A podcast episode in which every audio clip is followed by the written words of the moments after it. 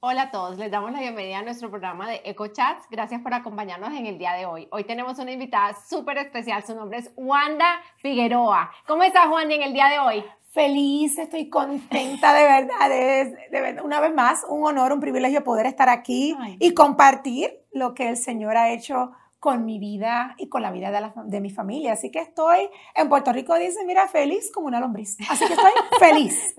Bueno, Wandy es la esposa de Carlos Morales. Wandy es nuestra amiga del alma de hace muchos años, de amiga de la iglesia. Eh, Carlitos estuvo en la temporada 2. Y bueno, acuérdense, si ustedes se quieren reír, Wanda estuvo aquí en la temporada número uno de EcoChats y si ustedes quieren llorar de la risa, ustedes tienen que ver el programa del Día de los Padres que hicimos con Wanda, con Juliana y con Yasmina. y contigo, porque tú también compartiste de tus experiencias también. Y maravillosas experiencias. Eh, tremendo. esposa de Carlos Uribe. Tienen que verla, tienen que ver, de verdad, les digo, tienen que ver ese episodio. Fue excelente, de verdad lo disfrutamos mucho. Sí, fue un día espectacular. Además de todo, estamos recién salidas de la cuarentena. No, creo que fue la primera vez que yo salía de la cuarentena y yo no. Aquí sí es. Recuerdo que duró horas. Horas. Horas. Así que imagínate si estábamos en cuarentena. Que, ni podíamos hablar con nadie, así que tienen que verlo. Tienen que verlo. Bueno, Wandy, ahora sí cuéntame, me dice que eres Wanda Figueroa, ¿de dónde eres, Wandy? Bueno, no sé si han notado mi acento, pero soy de la isla del encanto, de la perla del Caribe, Puerto Rico, de, eh, como dice en, mi isla, la isla del Cordero, así que soy boricua y de pura cepa. Allá en Puerto Rico crecí en un pueblo pequeño. No se ha hablado mucho, se habla mucho, ¿verdad?, de los pueblos más del área metropolitana, pero yo crecí más en un pueblo llamado Las Piedras. Las Piedras. No es que hay muchas piedras y está todo, ¿verdad?, lleno de piedras.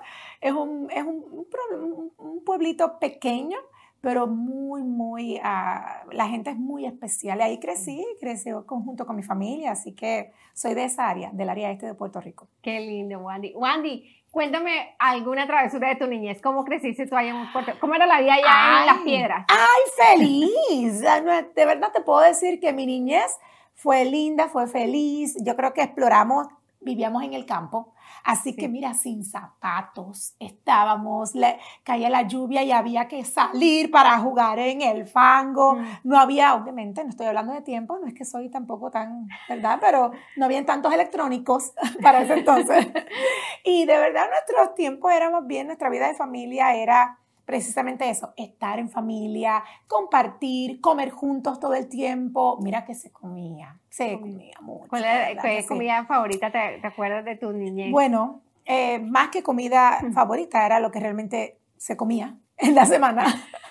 era arroz, habichuela y carne. La carne para los colombianos son los frijoles. Los frijoles y los rojos, porque eran los que utilizábamos. Rojos. Eso sí, eh, como es una isla del Caribe, tostoncito, para ustedes son patacones, eh, plátano maduro, sí, sí, sí, por encima.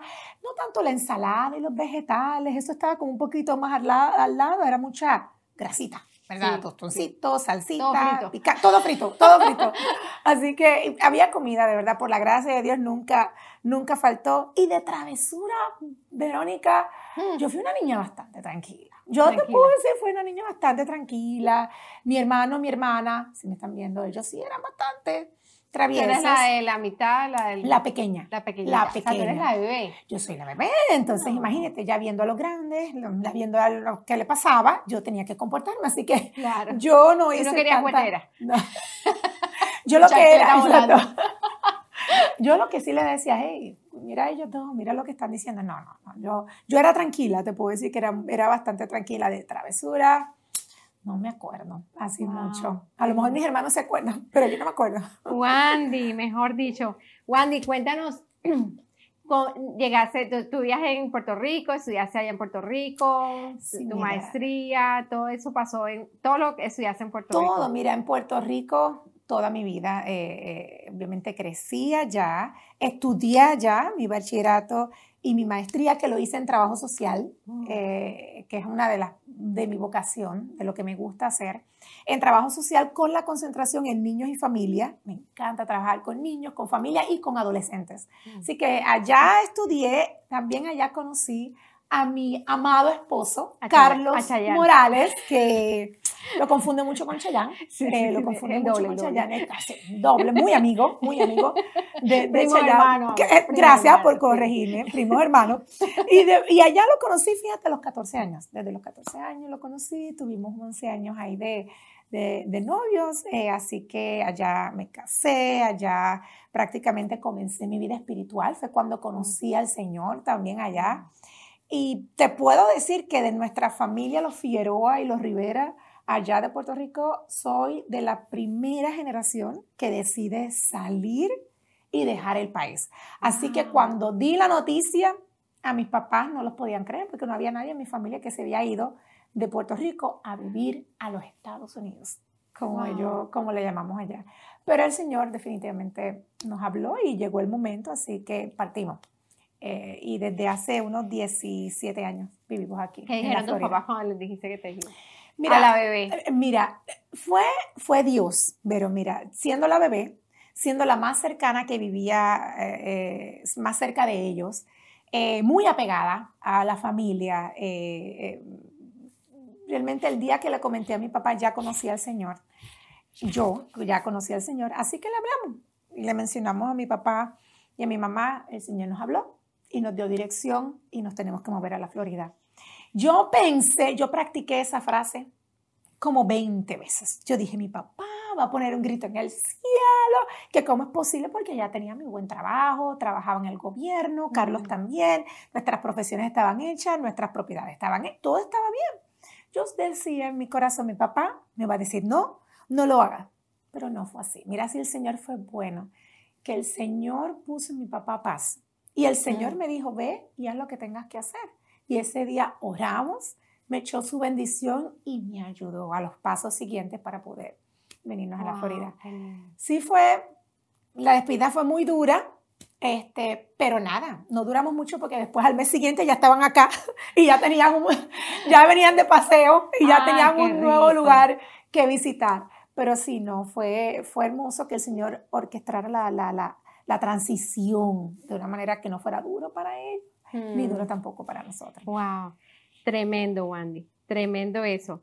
Wandy, ¿cuándo, cuándo, fue, qué, qué, en qué momento de tu vida tú, ah, la tribulación que nos quieras contar, la situación que nos quieras contar, en qué momento de tu vida em, mm. que tú recuerdes ahorita qué tribulación nos quieres compartir?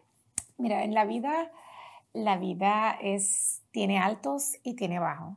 Eh, cuando conocí, antes de conocer al Señor, no me, no veía estos momentos de tribulación.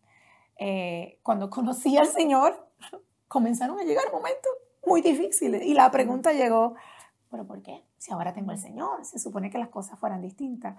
Así que en el momento de mayor tribulación te puedo decir que cuando conocí al Señor eh, y tuve mi primer hijo, Alejandro, que por cierto tengo dos niños, Alejandro que tiene, va a cumplir 13 años y Sofía que va a cumplir 8. Pero cuando tuve a mi primer varón, las expectativas son de, wow, los planes que uno tiene para sus hijos, qué va a hacer Alejandro, eh, cómo será, eh, tú nunca ves nada negativo en tus, en tus hijos, nunca te das cuenta de absolutamente nada, todo te parece eh, eh, hermoso eh, y de momento llega un diagnóstico a la vida de tu hijo que te, te mueve los cimientos de la fe. Mm.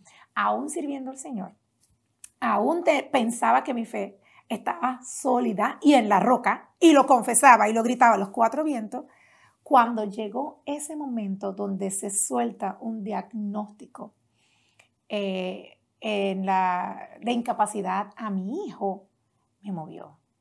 Te puedo decir que es como ese dardo, la palabra dice que eh, eh, mantener, que el Señor nos da una armadura y nos da un escudo con el que podamos apagar los dardos que el enemigo tira. Y literalmente yo sentí ese dardo y esa flecha llegando ya directo a mi corazón. La fe que nos levantó fue la fe de otros. Mira, mm. mira qué, cosa, la fe que otros este, oraron, otros hicieron como muralla, otros nos apoyaron y pudimos levantarnos en la fe, pero no fue fácil. No fue fácil porque empezamos a ver lo que el diagnóstico decía. El diagnóstico te decía, este niño no va a poder ah, hablar, este niño no va a poder tener relaciones sociales, este niño no va a poder...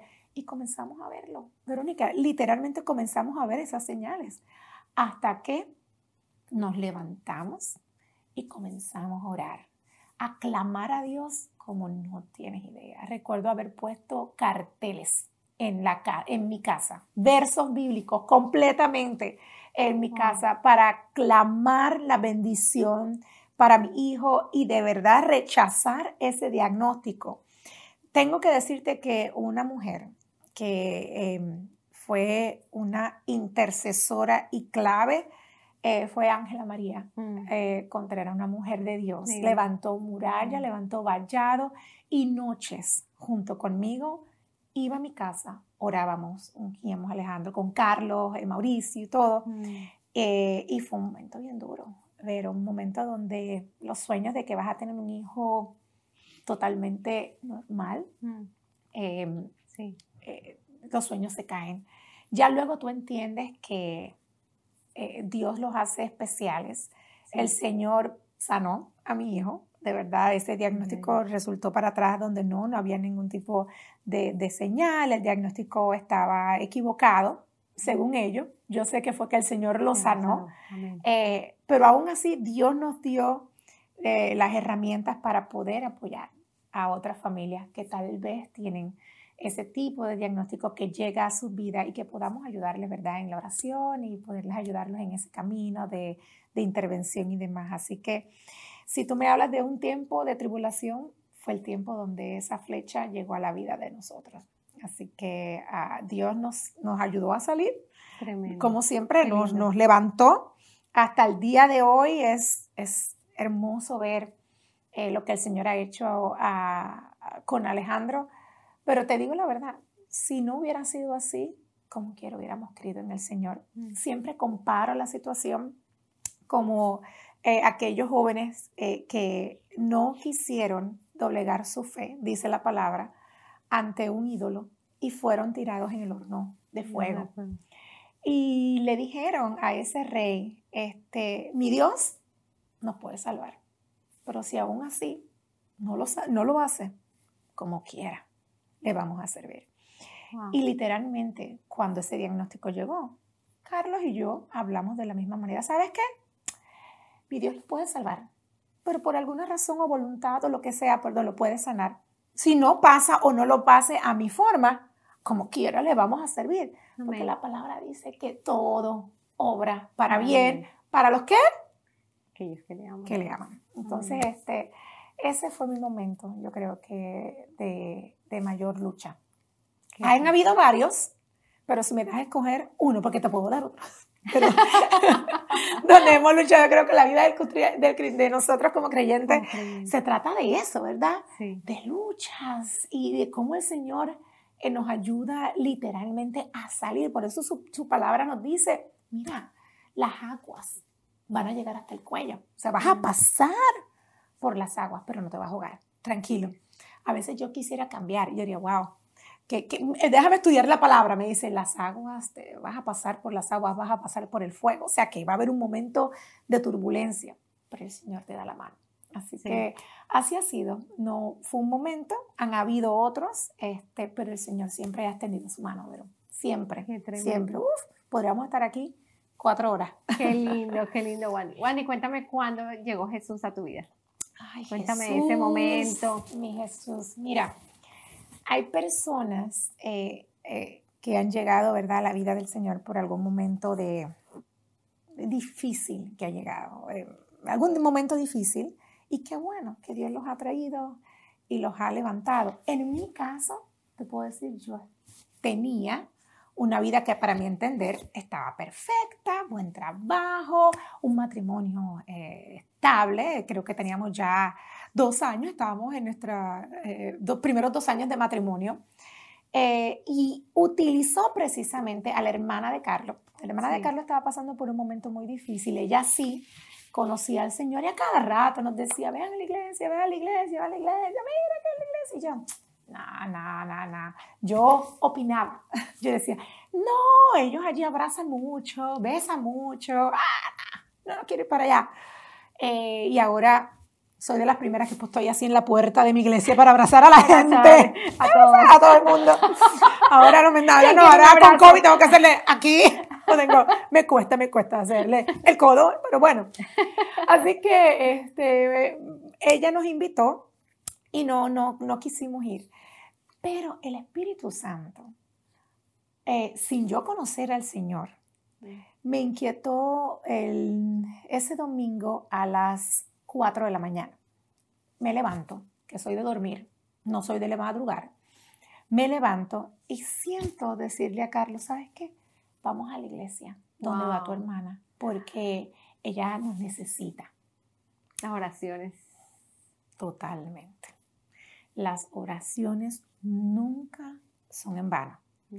Cuando el Señor dice, yo y mi casa le serviremos al Señor, no importa el tiempo, Él lo va a hacer. Y oraciones de muchos gigantes que siempre oran por personas que conozcan a Dios. Ese día yo no sabía, simplemente le dije a Carlos, Carlos rápido dijo, claro que sí, vamos a ir, llamó a Marisol, le dijo, vamos a ir a la iglesia, una iglesia pequeñita del pueblo de Juncos, en la iglesia Torre Fuerte de Juncos. Y el nombre te lo voy a explicar porque tiene mucho sentido para mí cuando, cuando conocí al Señor. Así que fui a la iglesia, rápido llegué, efectivamente, abrazo. Abrazo para aquí, abrazo para allá. Beso, ¿dónde te pongo? Y yo estaba como que, ay, no, no, no, no, no. Recuerdo, Vero, que durante ese momento que llegué a la iglesia, eh, el salmista o los que estaban en la adoración cantaron una, una canción del que me acuerdo el corito. Eh, quisiera cantarla, ¿verdad? Pero eh, tal vez hoy no. Pero decía lo siguiente, decía, y yo estaba en quebranto, yo estaba llorando, pero lo escuché claramente, donde decía, con todo mi corazón, con toda mi mente y con todas mis fuerzas, te cantaré. Y te cantaré una canción de amor, de amor al Rey de Reyes. Mm. Em, esa canción tocó mi corazón, pero definitivamente el Espíritu Santo me abrazó. El pastor en ese momento dice, eh, de la casa, dice, si alguien quiere aceptar a Jesús como su Señor y Salvador, levante su mano. Yo recuerdo haber levantado la mano, yo recuerdo que dijeron pasen al frente, yo pasé al frente con quebranto, eh, eh, estaba llena, de verdad llena. Cuando termina el pastor de orar por mí, me dicen, mira alrededor. Yo era la única, la única que había pasado al frente, la única en ese día que había aceptado al Señor. Dios hizo un banquete para mí. Me miró, me viré y vi a toda la gente. Y él me decía, esta es tu familia. Y empezaba a llorar, dándole en ese momento gracias a Dios, porque ya sentí algo distinto. Fíjate lo que es la idea de que ya estaba bien, tenía todo. Uno dice, estaba bien, pero realmente estaba vacío. Estaba bien porque estaba viviendo una vida cotidiana, pero no tenía nada así que te llenara. El Señor ese día llenó mi vida. Literalmente cuando nos dice, levanta tus manos para que el Señor llene tu copa, llena, así el Señor hizo eh, con mi vida. Así que levanté mis manos, acepté al Señor y desde ese entonces no nos hemos apartado. El Señor me, me, me capturó. Qué tremendo, qué tremendo, Wandy, qué lindo. Y que, y, y Carlitos estaba ese mismo. Carlitos estaba ese día que no aceptó al Señor ese día. Ese no fue el día de Carlitos. Ese día Carlitos no lo aceptó. Día. Ese no fue el día. Y luego más adelante Carlitos de verdad este, conoció al Señor, lo aceptó y desde entonces le servimos a Dios, empezamos a servir a través de las artes. La, antes de conocer al, al Señor, para darte un poquito de historia, eh, eh, el Señor ya yo creo que había puesto en mí un, deseo por las artes, así que mi papá desde los eh, cuatro años de edad me colocó en academias de baile, así que crecí en todo lo que era danza, estudié danza casi hasta los 22 años de edad, hay clases de danza, tuvimos de verdad muy buena experiencia en diferentes escuelas y cuando conocí al Señor, eh, precisamente en esa iglesia Torre Fuerte de Juncos, el Señor tenía un ministerio de danza. Wow. Y dijo que el Señor lo sabe todo. y lo utilizó para que entonces pudiera yo entregar ese don y ese talento que él mismo dio para poder evangelizar y tocar vida. Y desde entonces te puedo decir que uno de los ministerios que he servido es en el Ministerio de las Artes y de la Danza, la que amo, apasiono y me encanta disipular y me encanta de verdad enseñar. Wandy, ¿cuál es su mayor pasión? Qué, es, qué estás haciendo? ¿Qué, tu mayor sueño, tu mayor y lo que te apasiona, lo que te mueve el piso y, mejor dicho, ¿dónde está el gozo mayor tuyo? yo definitivamente, este, una de mis mayores pasiones son las artes. Me encanta servir al Señor a través de las artes. He visto en las artes em, mucho más de una pieza bonita. Mm. He visto en las artes mucho más que un, un lindo movimiento. He visto vidas restaurarse. He visto jóvenes salir de depresión. He visto jóvenes restaurar la autoestima. Dios utiliza realmente tal vez las artes o ese ministerio para atraer tal vez a, personas o a jóvenes principalmente. Y ahí le das la palabra de Dios, ahí le enseñas realmente más de la palabra del Señor y se levantan. Eh, y luego tal vez no necesariamente ese es su ministerio, tal vez no necesariamente ahí es donde se van a desarrollar, pero Dios nos ha permitido ver vidas transformadas. Y hoy muchos de ellos ya están en universidad, muchos de ellos ya sirven tal vez en otro ministerio, muchos de ellos todavía sirven en las áreas de las artes, otros en, tal vez eh, Dios lo utilizó para, para, para, trabajar en su vida. Es una de mis mayores pasiones. Creo que en, en la iglesia donde actualmente es mi casa, sí. en, en, en mi casa de Christ Fellowship, ¿verdad? En español, ha permitido tener a través del corazón del pastor la, la, la, visión de poder cultivar las artes en niños desde pequeñitas. Así que doy gracias por eso, le doy, le agradezco mucho al Señor porque es una de mis mayores pasiones. Tengo otras que definitivamente hablar, me gusta capacitar, me gusta enseñar. Con Carlos, eh, Carlos y yo estuvimos dando clases y, descubrimos que nos encanta discipular este, y dar clases eh, también de todo lo que tenga que ver de bíblico y todo lo que tenga que ver fundamentos. Así que hay, hay, sí, hay temporadas en temporada. Y creo que la danza fue una temporada que Dios marcó en mi vida y me encanta servir. Hoy estoy preparando una generación para que continúe con ese legado. Y Dios nos está transicionando a Carlos, a mí, definitivamente a algo diferente. Em, quiero añadir, Vero, que parte de mis pasiones es la comunidad y mi trabajo me ha permitido poder servir a, la, a, la, comunidad. Entonces, Dios ha sido bueno. ¿Qué haces en tu trabajo, Wandy? Ay, Dios mío, mi trabajo. ¿Qué es lo que tú haces? Mira, yo hago, yo tengo, eh, por la gracia de Dios, Dios me ha permitido dirigir un departamento que se llama, en inglés le llaman Family Engagement. Eh, es involucrar a la familia en lo que es el aprendizaje del niño. Entonces, es volver otra vez a la raíz donde el padre es el primer y el mayor, eh, más importante eh, maestro de los niños. Y muchas veces este tiempo que vivimos pierde, ¿verdad? Todo eso de perspectiva, los niños los dejamos en la escuela, los dejamos en un cuidado y le damos a otros, ¿verdad? La, el rol de la enseñanza, cuando es de nosotros. Así que el programa que tengo ayuda a que el padre se involucre y pueda entender su rol no solamente como educador, como maestro, sino también como abogado de los derechos de sus hijos eh, y que pueda entender el desarrollo de su niño y lo importante que es esos daños de 0 a 5 años, de todo lo que hay que nutrir al niño eh, en, durante esas edades, esas edades para que sea eh, exitoso en el aprendizaje escolar. Así que me, te puedo decir, me encanta. Trabajo comunitario, trabajamos con padres alrededor de todo el condado. Eh, trabajamos este, en el área de desarrollo cuando, eh, cuando los niños tienen algún tipo de, de concern o preocupación en algún área del desarrollo. Buscamos conectarlos con servicios para que, mira, puedan salir adelante.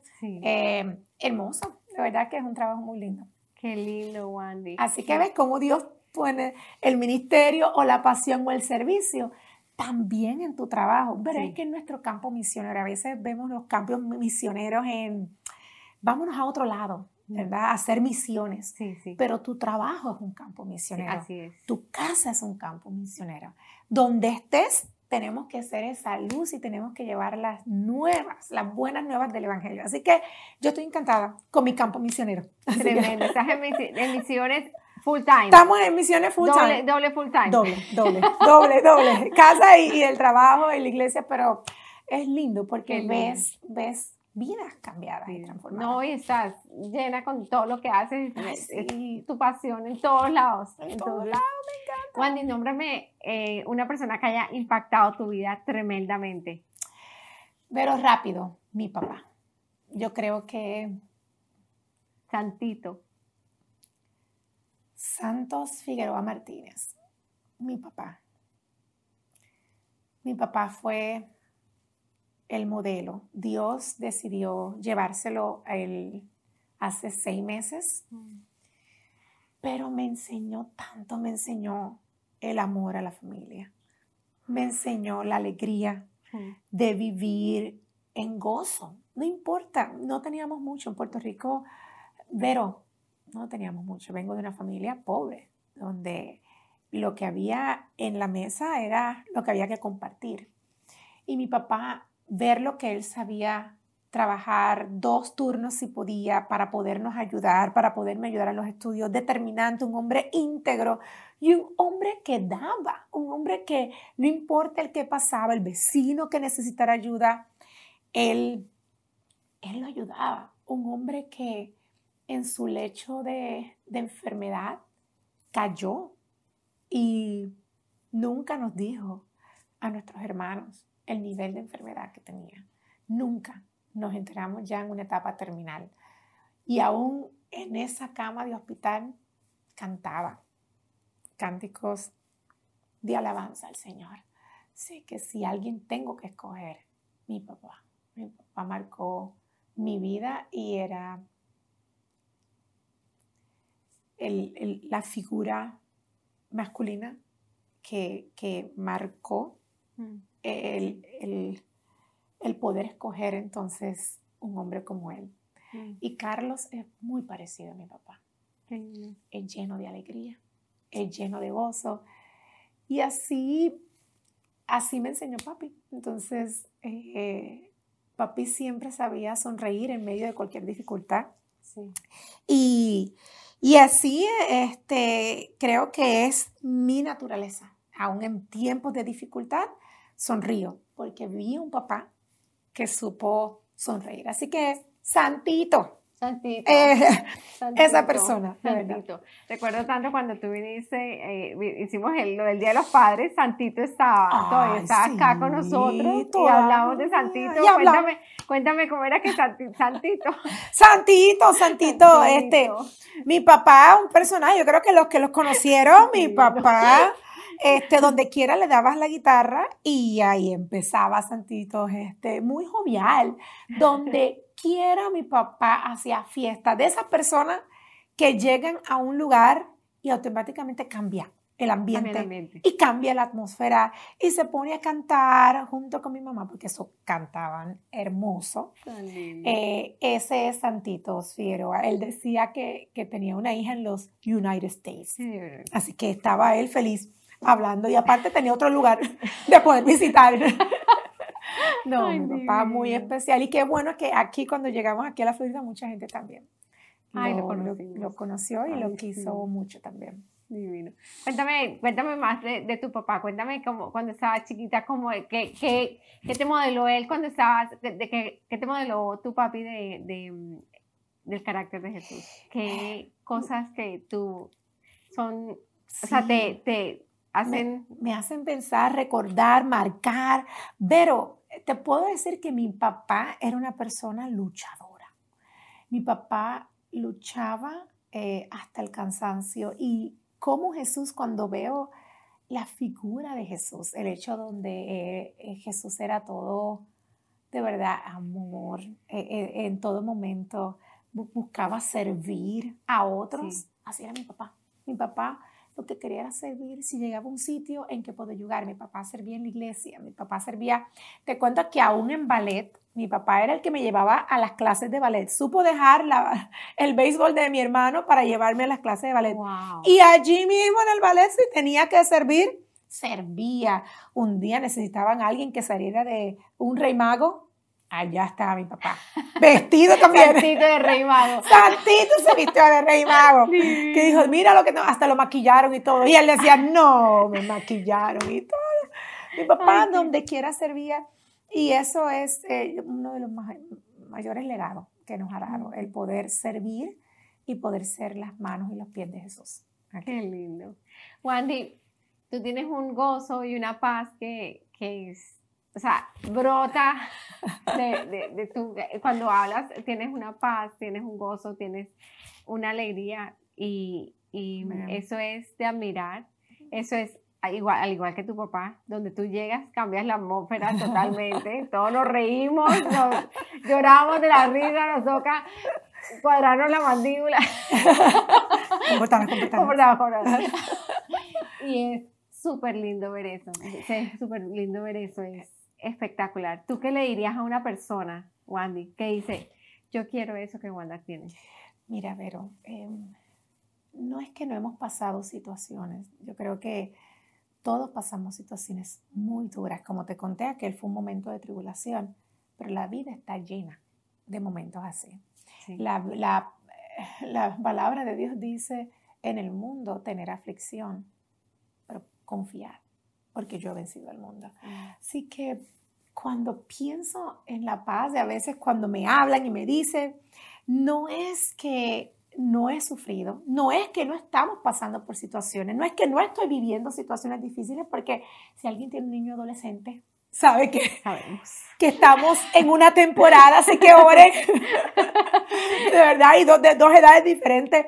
Al contrario, lo que me da paz es cuando el, el, Señor te dice que Él nos da la paz y no la paz como la del mundo.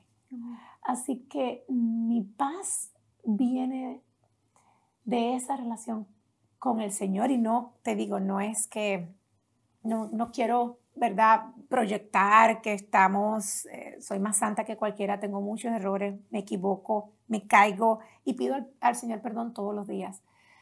Pero es volver a los pies de Él, mm. volver y buscar que Él desea este, nuestro timón del barco. Eh, hay una palabra del Señor bien bonita donde que habla no recuerdo realmente el, dónde está específicamente, pero sé que Jesús habla de Jesús donde dice, eh, puesto los ojos en Jesús, el autor y el consumador, eh, donde realmente él viendo la cruz de frente, en otras palabras, él viendo hacia dónde iba, supo poner el gozo delante de él.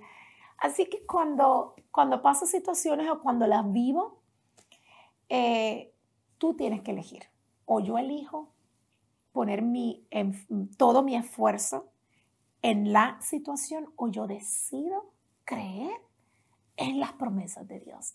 Y Jeremías nos dice a nosotros que, que, que, los planes del Señor son, son de bien y no de mal. Así que para todas esas personas que están pasando un momento duro, que tal vez eh, quieren encontrar paz, que no tienen paz, que están pasando por un momento duro, de depresión, de ansiedad, de situación de matrimonial con los hijos. Buscar a Jesús es lo único que nos da paz. Y ese encuentro con el Señor nos da paz. Eso no nos dice que nos va a quitar de, las, de los momentos duros, pero no es lo mismo estar solo que estar de la mano del Señor. Porque cuando el Señor está de frente, mm. Ah, él va de frente, Él va al frente, yo lo sigo. El Señor de verdad te da esa paz y esa fortaleza que tanto habla la palabra de Dios y como único la vivimos es en ese momento cuando lo buscamos. Así que Jesús es mi qué lindo, qué lindo. ¿Cuál es la palabra que ha sido tu roca? Wandy, la palabra que ha sido tu roca que tú hace eco en tu interior todo el tiempo. Todo el tiempo es esa, el gozo del Señor es mi fortaleza. Yo necesito creer que las situaciones van a llegar a mi vida, pero me gozo, porque en ese momento de tribulación es lo que va a pulirme, lo que va a hacer que mi carácter sea más un, carácter que, le agrade al Señor. La obra del Señor no ha terminado conmigo, así que cada vez que llegan situaciones siempre digo, ok, ¿qué me quiere enseñar el Señor? Que eh, más que mirar la situación, ¿Qué me quiere enseñar el Señor? Y como te dice en Jeremías 29, donde te dice, hey, los planes, eh, y, dice la palabra del Señor, si no me equivoco, dice, porque yo sé muy bien los planes que tengo y son planes para ustedes, dice el Señor. Y me encanta cuando dice, porque yo sé muy bien, o sea, no lo pongas en duda, o sea, porque yo sé, yo sé muy bien los planes que tengo para ustedes, planes de bien y no de calamidad. Entonces, cuando veo eh, la situación que llega a mi vida, yo digo, claro, ya está. Yo sé que Él tiene los planes futuros que son de buenos en mí, así que déjame no enfocarme en lo que veo, sino en lo que viene.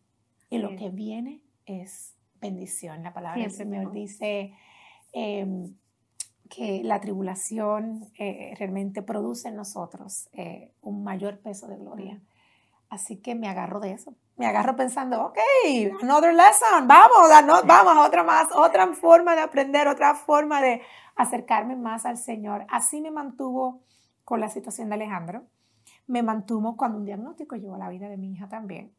Me mantuvo en momentos de enfermedad, cuando estuve 21 días en un hospital, con una enfermedad que yo dije, ¿de dónde? Cuéntame más de esa enfermedad, Wally.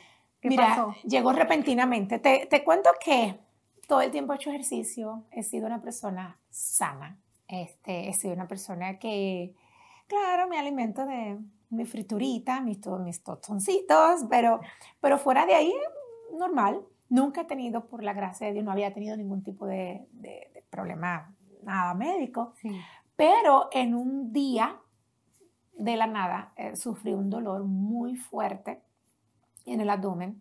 Así que esperé un día, corro para el hospital y en el hospital eh, todo se complica eh, y ya comienza mi, mi, vientre a inflarse bastante. Empezaron a hacerme estudios, no encontraban y volvían a hacer estudios. Tuve cuatro días eh, primero como, como estudiando qué era lo que pasaba para encontrar que uno de mis intestinos estaba, había sido perforado por una infección así que corría demasiados riesgos, había que meterme a cirugía eh, y, prácticamente hacer una cirugía donde para muchos eh, toma tiempo porque reconstruir ese intestino es prácticamente cortar el intestino, volverlo a pegar, pero eso no se hace inmediatamente, usualmente el corte del intestino, lo dejan, luego tienes, sales del hospital, luego vuelves. Eh, recuerdo que me llegaron a hablar, hay que ponerte una bolsita y tienes que esperar un tiempo, tres meses para volver a unir esos intestinos. Eh, así que el diagnóstico no era muy bueno. No, aparte de que uno de los intestinos estaba perforado, tenía un absceso que estaba creciendo y que estaba todo infectado, así que el cuadro no era muy bueno, decidieron hacer la cirugía y cuando entraron, pero por la gracia de Dios, ellos pudieron hacer todos los procedimientos en una cirugía. Según el médico dijo que todas las, eh, las, las, condiciones estaban perfectas para cortar, pegar, sellar y listo. Eh, se había ido poder, poder ayudar con la infección y con el problema que, que encontraron. Así que estuve 21 días tratando de que otra vez el intestino otra vez funcionara y todo lo demás, que rápido pude de verdad eh, eh, conectar y poder, poder, poder, poder funcionar eh, y poder salir del hospital. Pero perdí mucho peso. Soy una persona delgada, así que imagínate, perdí 20 libras, ya estaba en 88 libras cuando salí del hospital. Así que fue muy duro pero nuevamente, la mano, de Dios nos levantó. Lo que para un hombre era muy difícil de hacer, que el médico decía, esto no lo vamos a poder hacer en esta cirugía. Sí. Dios ordenó todo para que todo se hiciera y poder salir de ahí a los 21 días y poder regresar a mi trabajo. Y por la gracia de Dios, nunca más ninguna infección de eso. Así que Dios ha estado en cada momento. Wandy, si tú mueres el día de hoy, el Señor te dice, Wandy, te quiero acá. Hoy a las 12 de la noche. Le dice, ¿ya? Ya, le digo, ya, no. ¿Por, Dios, no! Ay, Dios mío, hoy a las 12 de la noche me voy a morir. ¿Cuánto tiempo pasa? Déjame llamar acá. un momento, por favor. Un momento, un momento, un momento. Ay, déjame ponerme a cuentas. Ay, sí. ¿Qué, qué, ¿Cómo quisiera ser recordada? Ay, pero, ¿sabes que nunca me ha hecho, me he hecho esa pregunta? Nunca. Yo creo que, fíjate que el tema de la muerte, aunque somos cristianos, siempre pensamos, algún día, algún día, sí, cuando el Señor venga y, y nos rescate y nos lleve y partamos con el Señor, podamos partir por el Señor. Eh, pero es una realidad. Literalmente, nosotros no sabemos si mañana o pasado vamos a estar aquí. Si yo, ¿cómo quisiera que me recordarían? Creo que tal vez como una, una mujer que, que, amó sus, que ama a sus hijos, que ama a su esposo y que sirvió al Señor eh, con gozo y con alegría. Yo creo que eso sería para mí eh, la mejor manera de nada más. Yo creo que el Señor se relleva toda la gloria de lo que ha pasado en mi vida, pero si de alguna manera me recordaran, que sea con alegría de, de haber visto la mano del Señor en mi vida. la mano del Señor en mi vida. Así es, qué lindo, Wandy. Wandy, hay, hay, algo, ¿hay algo en tu corazón que tú quieras compartir esta noche? ¿Algo en tu corazón que tú, que tú digas, eso lo, lo quiero compartir y sé que... Sí, mira, em, una de las cosas, pero que me ha inquietado mucho durante este tiempo ha sido el, cómo el amor de muchos se ha enfriado. Creo que el tiempo eh, que vivimos con, de la pandemia impactó a muchos, no solamente muchos perdieron familiares, eh, sino que también la fe de muchos se enfrió. Y cuando digo de muchos también me puedo incluir, porque fue un tiempo de aislamiento y un tiempo donde nos aislamos, eh, nos quedamos en nuestras casas y nosotros no somos seres para vivir lejos, sino que somos diseñados para vivir en comunidad. No podemos vivir el uno sin el otro. No, no podemos. Entonces imagínate, una bandita de momento a la noche a la mañana. Estoy en mi casa, ¿qué hacemos? Yo, yo no sabía qué hacer. Dios mío, jugamos bingo, jugamos qué. Los niños usualmente me buscan a mí para jugar. Yo creo que en esta pandemia yo los buscaba a ellos y decían, ok, ya, stop, stop. Eh, pero sí creo que Dios me ha inquietado a que, eh, así como lo viví, el hecho de que uno se puede enfriar o tal vez acomodarse. La palabra dice a veces no te acomodéis mucho al, a este siglo. Creo que este año nos acomodamos mucho al, al, poder estar en la familia, al poder estar en la casa, al poder estar este, no, tan, no necesariamente sirviendo en la iglesia. Em, creo, eh, y algo que el Señor me ha inquietado, porque he recibido también de otras mujeres, es eh, el aumento en, en la depresión, el aumento en ataques de pánico, el aumento en, que, en temores. Personas que nunca tienen temores ahora tienen temores, aún temores de salir a la calle. O sea, la pandemia ha, venido a, quitar una, una skill o una, eh, una herramienta, una característica socioemocional que tenemos nosotros. Nosotros somos seres sociales y necesitamos estar abrazados mm. de otros si pudieran en el día de hoy llevar un mensaje a todas esas personas que sienten así, que sienten que algo ha cambiado, eh, vacíos o su amor se ha enfriado, eh, el Señor nunca llega tarde. Y creo que los campeones eh, y los jugadores, las personas que han llegado a ser campeones siempre han tenido que hacer algo diferente la dieta cambia, los ejercicios cambian, la alimentación cambia, eh, las rutinas cambian. Así que en este momento si queremos un cambio en nuestra vida y queremos acercarnos más al Señor, tenemos que accionar. Y parte de lo que tenemos que accionar es hacer algo distinto a lo que estábamos haciendo. Así, que agarrados del Señor, buscar personas que nos añadan a nuestra vida espiritual, Sí, es un tiempo difícil de adaptación, pero necesitamos manos también que oren por nosotros. Así que no están solos. El Señor restaura, el Señor sigue siendo el mismo ayer, hoy y siempre. Así que si estás en esa posición en que el amor se ha enfriado y estás lidiando con depresión y ansiedad, el Señor es tu respuesta. Buscar al Señor en este tiempo y verás cómo ese amor nuevamente comienza a surgir porque el Señor es amor. Y cuando tú lo buscas, Él te encuentra. Dice la palabra del Señor que Él está a su puerta, ¿verdad? El que llama, entraré, será con Él. yo entiendo que Dios está con los brazos abiertos. Así es. Pero te está dando la opción. Entonces tu opción es o agarrarte de la mano o aún no tomar su mano. Y aún no tomando su mano, el Señor es tan bueno que sigue buscándonos, sigue buscándonos, sigue buscándonos. Así que esa sería mi, mi, mi, mayor inquietud que tengo y mi norte en este tiempo es ayudar a, familias, a, mujeres, a matrimonios a que puedan volver otra vez a encontrarse con el amor de Dios. Qué, qué, qué tremendo, qué tremendo eso, Juan, espectacular. Ahorita, durante, ahorita las personas que, si tú tienes, no tienes una iglesia, no tienes una, un lugar donde congregarte, oremos al Señor por esas personas que están en la audiencia que está mirando ahorita, oremos por esas personas que, que, están solas, que les cuesta, de esas personas que todas que les cuesta salir a la calle, que les cuesta regresar a la iglesia, o hay gente que nunca había ido a la iglesia y necesitan encontrar un lugar donde haya una comunidad de creyentes y puedan, puedan congregarse. ¿Oramos por ellos? Oramos.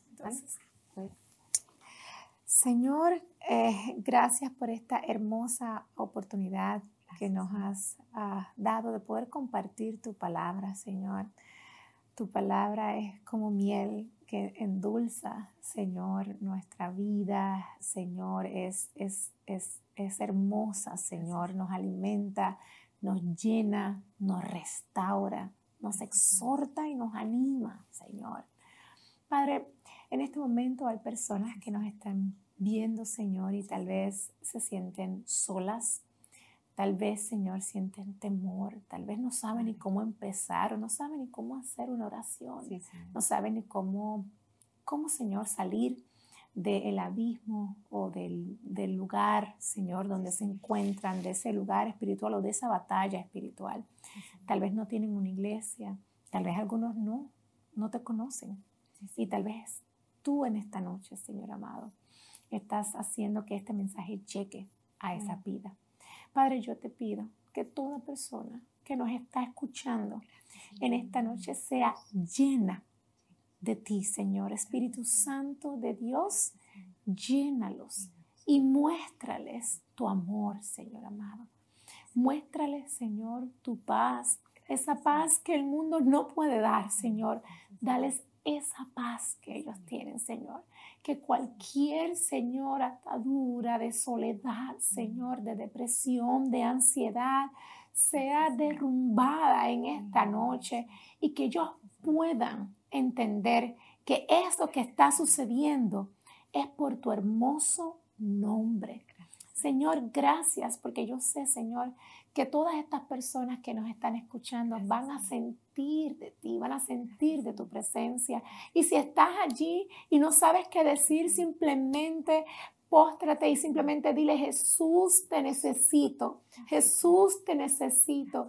Y Él llegará a ti. Tu, la palabra del Señor dice, clama a mí y yo te responderé. El Señor está listo para ayudarte. El Señor es la respuesta. Dice su palabra que Él es el camino, que Él es la verdad, que Él es la vida. Él es nuestra respuesta.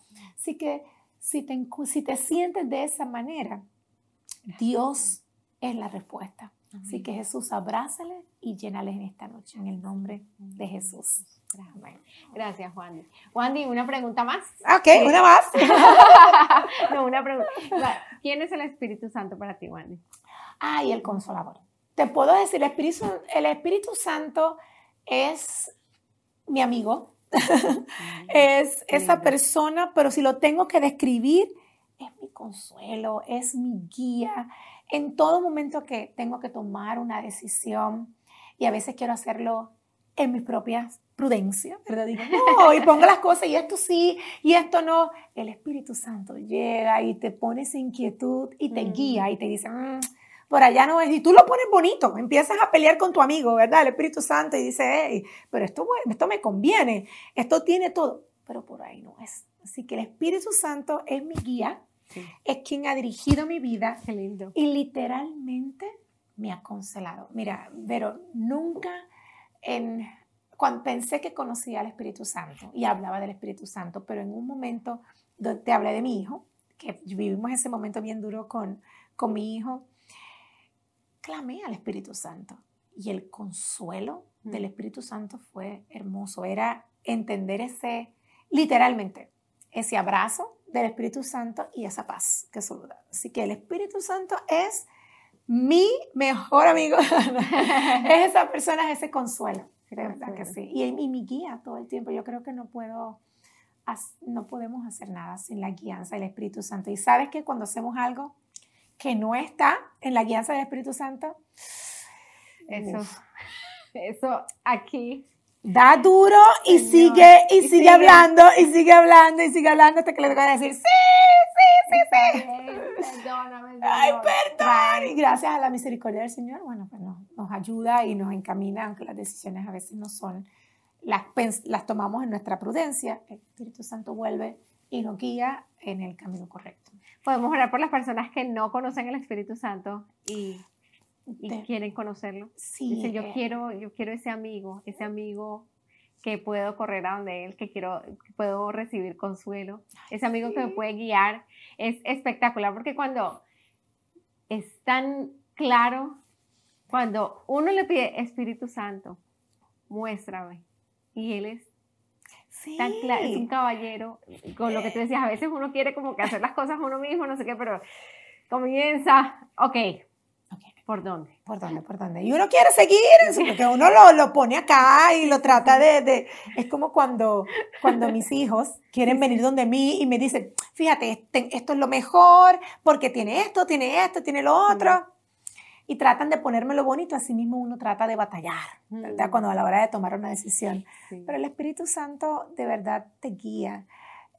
Sí, pero yo creo que es necesario orar. A veces hemos hablado del Espíritu Santo. Y aún digo, ¿verdad? Personas como yo que conocíamos al Señor, pero no tenía esa experiencia con el Espíritu Santo. Eh, es, hay, que, hay que cultivar esa, esa, esa, relación, porque el Espíritu Santo sí guía.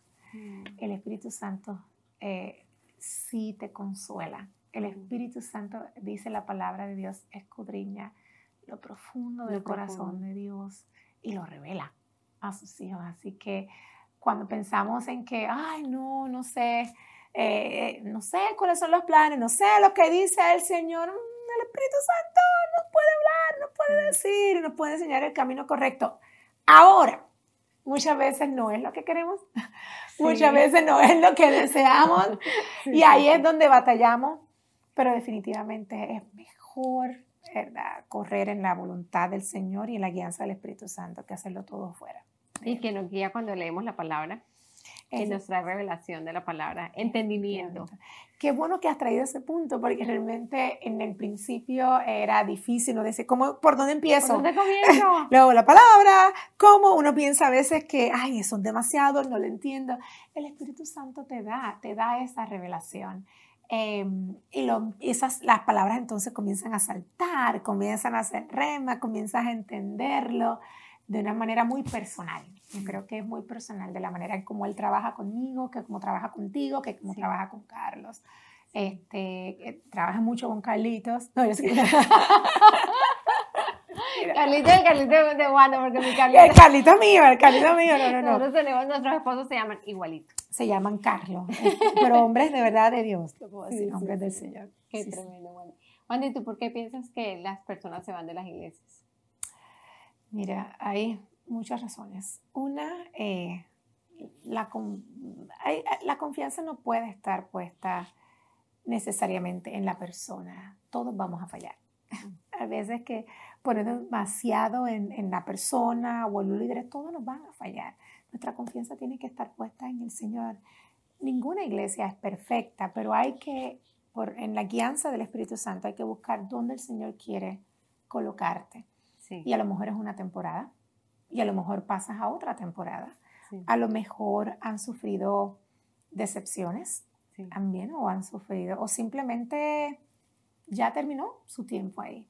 Así que yo entiendo que cada persona, eh, el Señor le dirá si la temporada terminó en ese lugar para poder estar en otro lugar. Dios dirá. Pero lo más importante y lo más que a veces hiere, las personas llegan a veces heridas es porque, ay, este, confié, me traicioné. Eso lo vamos a ver en el diario vivir. Nuestra confianza tiene que estar puesta en el Señor y nuestra fe tiene que estar basada en la palabra del Señor y nuestra relación con el Señor. Eh, pero definitivamente entiendo que pueden haber temporadas. Hay personas también que se apartan completamente. Y son dos, dos, dos, poblaciones. Una persona tal vez que terminó la temporada en un lugar, comienza tal vez en otro lado a servir, pero hay otros donde se apartan completamente. Y vuelvo y digo, la, eh, nuestra mirada tiene que estar puesta en el Señor. No podemos ir realmente y pensar, eh, ay, este, no me saludó, eh, no me abrazó, no oró por mí, este, no me fue a visitar al hospital.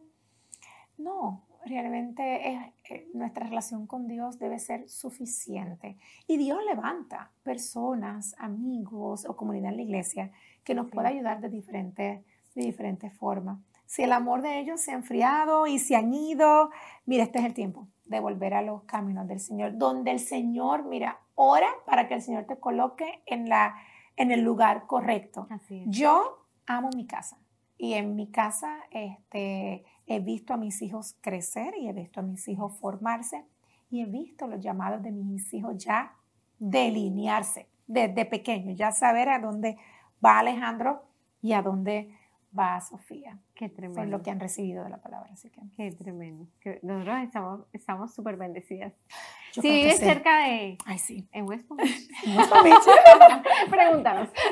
Pregúntanos. Te vamos a decir. Si no tienes una casa en donde, en donde ir, una, una casa en donde congregarte, estás. Pregúntanos. Yo aquí en los comentarios lo voy a poner para pregúntanos de verdad, te vamos igual, volví digo, es, es hermoso nuestra experiencia, ¿verdad? A ver, nosotros, yo creo que tú estás mucho antes que yo en la casa en la que servimos, pero sí hemos visto nuestros hijos crecer, eh, eh, hemos visto este, nuestras vidas crecer y madurar y hemos tenido tiempos altos, tiempos bajos, pero el Señor ha estado ahí y nos ha ayudado y obviamente la palabra del Señor eh, nos ha nos ha restaurado. Imagínate, mi hijo que va a cumplir 19 años, él llegó como de tres añitos. Y el día que entró a la iglesia, como si siempre hubiera estado ahí. O sea, entró y yo. Y entonces, no, entró como si. Y ahí está, ayer estaba sirviendo con los jóvenes. Nosotros llegamos en una situación diferente. En nuestro caso, Alejandro estaba de un añito, un año nada más. Y llegamos, eh, y quiero hablarle a esas personas que a veces llegan heridos también mm. de algún lugar, eh, como te hablé. A veces hay temporadas que simplemente terminan y llegas y de momento, o aquellas personas que llegan con el corazón destrozado, el corazón roto, em, en pedazos, cuando llegamos inmediatamente el, el Espíritu Santo comenzó a restaurarnos y restauró realmente el, el gozo. Creo, como una de las cosas que, que, que me, nos afectó mucho fue que no veíamos el propósito de nosotros eh, en el Señor. Pensábamos que el propósito se había eliminado completamente. Y el llegar a una casa donde nos abrazaron, una palabra eh, que literalmente eh, fue rema y comenzó a sanarnos. Este, fue, fue impresionante, de verdad, fue uno de los milagros más hermosos que Dios ha hecho en nuestra vida. Tomar, a veces pensamos, yo amo los milagros que escucho de sanidad.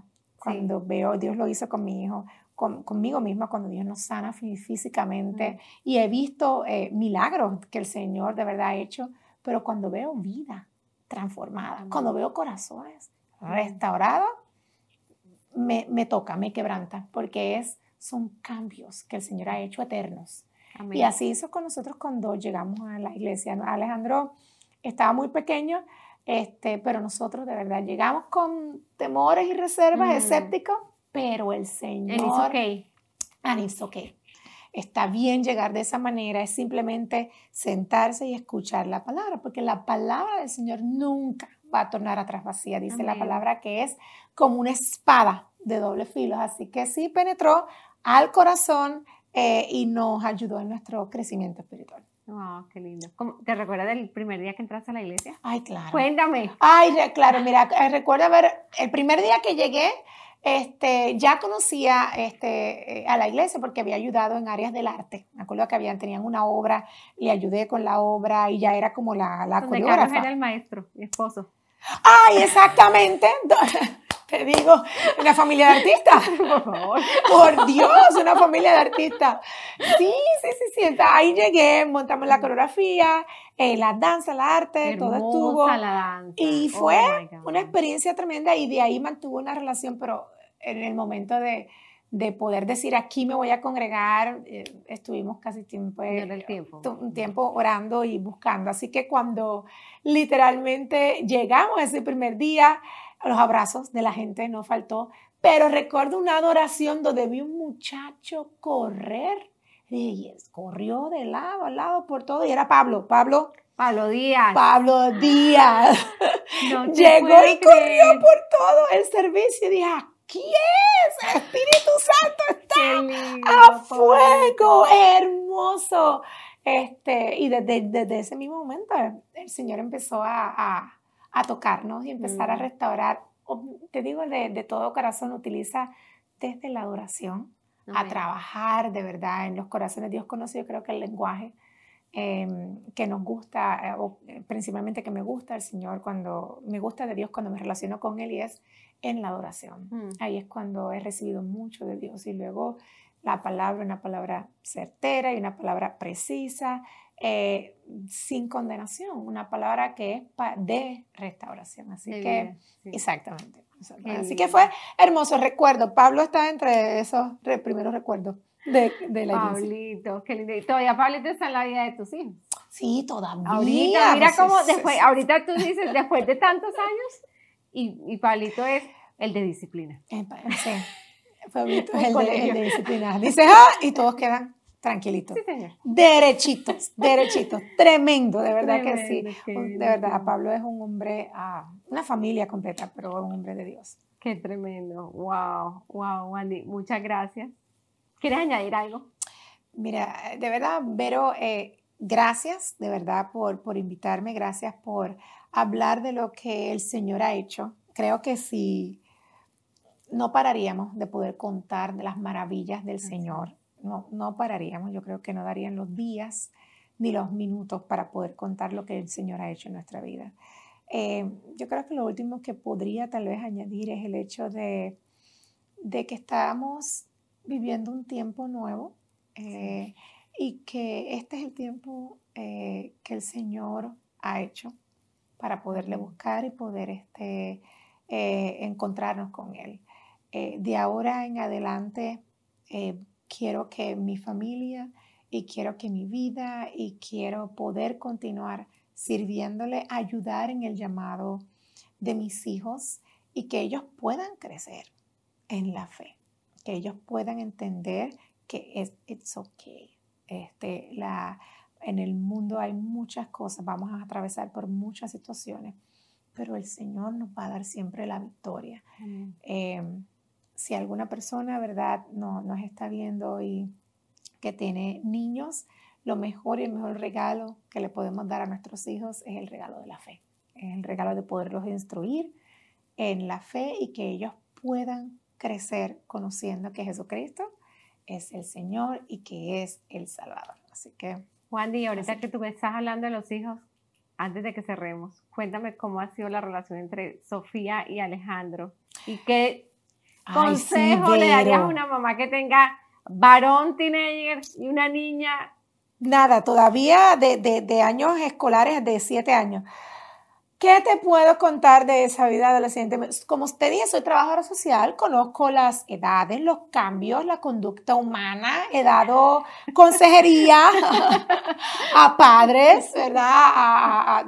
he trabajado con, con, con niños, adolescentes y todo pero no jamás es profeta en su tierra, porque mira que con los niños este, es, difícil poder tener, tratar de brincar en ese rol. Este, así que lo que hemos hecho es, eh, por ejemplo, Alejandro, que está en esta edad de crecer, de que no, no soy ya niño, pero no soy adulto, pero ya como que me creo adulto y quiere ciertas, este, eh, ciertas libertades. Entonces hay que enseñarle, ¿verdad? Lo que, lo que eso implica, las responsabilidades, el rol. Eh, mi consejo para mamás que tienen eh, adolescentes es realmente enseñarles life skills, señales, de, destrezas para vivir también. Poder enseñarles a que a que puedan ser independientes, a que puedan hacer sus cosas, a que puedan, a veces este mundo que estamos viviendo, estamos, queremos protegerlos en una burbuja y luego ellos van a salir a un mundo donde no van a poder vivir. Entonces necesitamos formarlos en la fe, que crezcan en la fe. No, nuestros devocionales no son devocionales con nuestros adolescentes de horas, no podrían, mm. no jamás, no, no, tengo la atención, la atención de ellos es corta, pero sí tratamos de tener reuniones familiares y temas donde ellos puedan hablar, eh, donde ellos puedan contar experiencias y ponerla con la, aliarnos con la, con la palabra del Señor. Un niño de 13 años va a querer su independencia, una niña de 8 años va a querer, especialmente mi hija, Sofía, que ella es... Little Wanda. Todo, ay, ¿tú crees? superwoman. Sí. es superwoman, right? Ella es todo y vamos, de todo hay que hacer. Todo el mundo tiene que estar en el baile que ella quiere hacer, o sea, ella quiere todo este tiempo, family time, family time, family time, todo el tiempo. Entonces, le ha tocado un poco saber que su hermano ya ha crecido y no necesariamente está ah, en, los mismos juegos, en las mismas edades. La bendición que hemos visto, eh, honestamente, es que Dios, de verdad, ha moldeado el carácter de, de mi hijo. Mi hija es demandante, voy a decir, es intensa. Vamos a hablarle de, tiene destrezas de liderazgo, podemos ponerlo de esa manera. Y él ha sabido eh, cómo, cómo ayudarla eh, o cómo manejarla. Así que mucha oración, ¿verdad? mucha oración, involucrarlos, a los niños hay que, hay que involucrarlos en grupos de jóvenes, en actividades este, de verdad de, con, con, otros niños también y en la iglesia hay, hay bastantes actividades para eso. Eh, y dejarle, eh, para mí que me ha ayudado mucho en las conversaciones, entrar a conversaciones da, y que ellos puedan hablar y empezar a, a poder tener diferentes puntos de vista para que ellos comiencen a desarrollar su pensamiento. Wandy, qué lindo, qué lindo haberte tenido aquí. Ay, gracias. Ministras mi corazón. Cada vez que hablas y, lo que te doy gracias, Wandy, por el impacto que te estás teniendo en esas vidas eh, que, donde sirves. O sea, eh, sirves en tu trabajo, sirves en, en la iglesia y has, estás cambiando generaciones para la eternidad. Y eso es un, eso es un, eres un regalo de Dios que trajo a la iglesia con Carlitos. Eh, son una familia espectacular que los amamos mucho.